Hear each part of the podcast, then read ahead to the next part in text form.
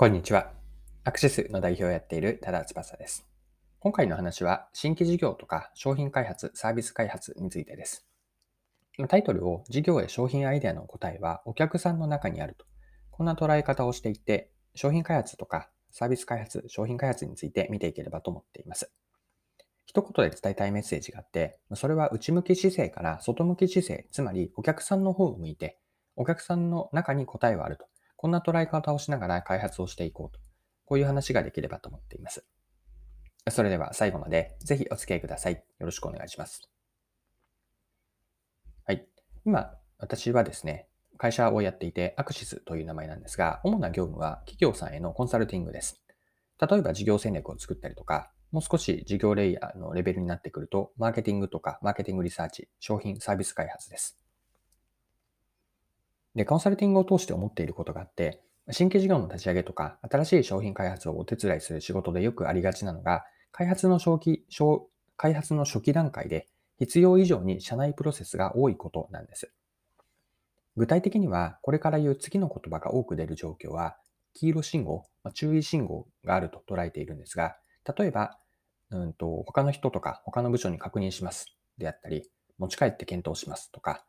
まあ、研究対象にします。なんていうことも時々あるんですが、まあ、こうした言葉が出てくると、少しこう注意が必要だなと思っているんですね。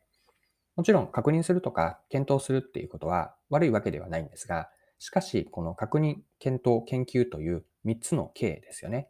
この3つの K というのは新しい事業とか商品、アイデアがまだできていない開発初期フェーズでは開発の足かせにする、足かせになってしまうことがあるんです。ではどうすればいいかなんですが、一言で言えば、想定するターゲット顧客に事業とか商品サービスアイデアをぶつけて仮説検証するま。アイデアとは初期仮説のことなんですが、まずはお客さんにぶつけるということが大事。逆に言えば、社内でいくらこう確認とかしていても、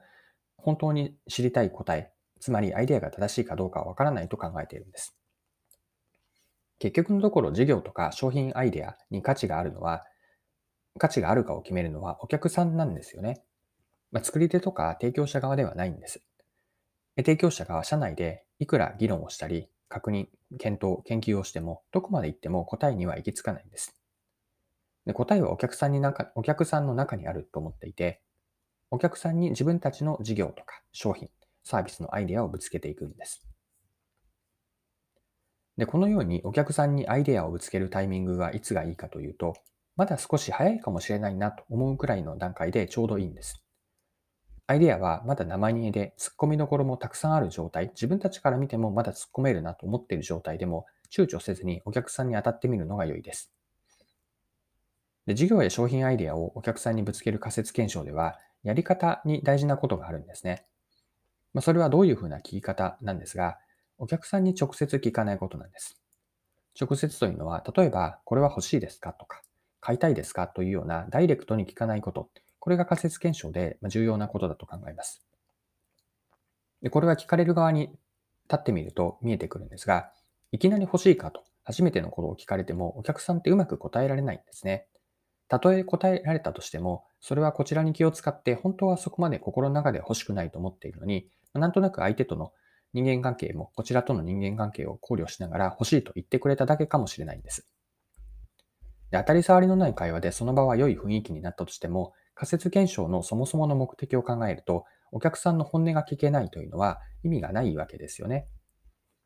じゃあどうすればいいかなんですが、お客さんにアイデアをぶつけて検証するときに良いのは、具体的な利用シーンをこちらから設定して掘り下げていくことです。B2C の事業であれば、生活の中で利用される生活者のシーンだし、B2B のビジネスであれば、その想定している業務の利用シーンです。まあ、いつどこでどのように誰がどうやって使うのか、まあ、そういうことをあえて設定して尋ねていくわけです。もう一つ聞くといいことがあって、その今の利用シーンについて、すでに現状で何をやっているか、どんな商品やサービス、これは競合に当たるんですが、既存の商品とか既存のサービスを使っているのか、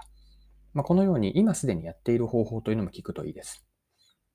そしてここが大事なんですが、既存の解決策、これはすでに使っている商品やサービスのことになるんですが、既存の解決策に対して自分たちの商品アイデアはよりよくできそうかというのを聞くといいです。例えば早く済むとか簡単になる、得られるものの品質が上がるといったものです。このようにアイデアの筋がいいかとともにいいかを聞くときにお客さんが想定している利用シーンまで確認をしていくと、そのアイデア検証の中でお客さんの理解もより深まっていきます。で、ここまで見てきたのは検証の PDCA サイクルなんですね。まずアイデアという、えっと、あって、これはプランに当たるんですが、アイデアを得ると、それをプランだけで終わらずにお客さんにぶつけるという実行をする。そして実行するとフィードバックをもらえるので、アイデアの筋とか利用シーンを設定しながらフィードバックをもらって、これがチェックにあたって、また仮説をブラッシュアップしている。このような PDCA なんです。で、冒頭で少し触れたような、社内で本格的に3つの K をやるのは、これは確認、検討、研究のことだったんですが、社内での3つの K をやるのは、先ほどの PDCA を回した後、つまりお客さんにまずをぶつけて、アイデアの筋がいいかを確認していく。まあ、この後に社内の確認とか検討、研究を深めていくといいのかなと思っています。なので、えっと、繰り返しにはなるんですが、今回お伝えして残しておきたいメッセージが、商品アイデア、まあ、事業のかサービスのアイデアというのは、その答えはお客さんの中にある。それを自らお客さんにぶつけていって、積極的にそのアイデアを掘り下げていく。これが重要だと考えます。はい。今回も貴重なお時間を使って最後までお付き合いいただきありがとうございました。これからも配信は続けていくので、次回の配信でまたお会いしましょう。それでは今日も素敵な一日にしていきましょう。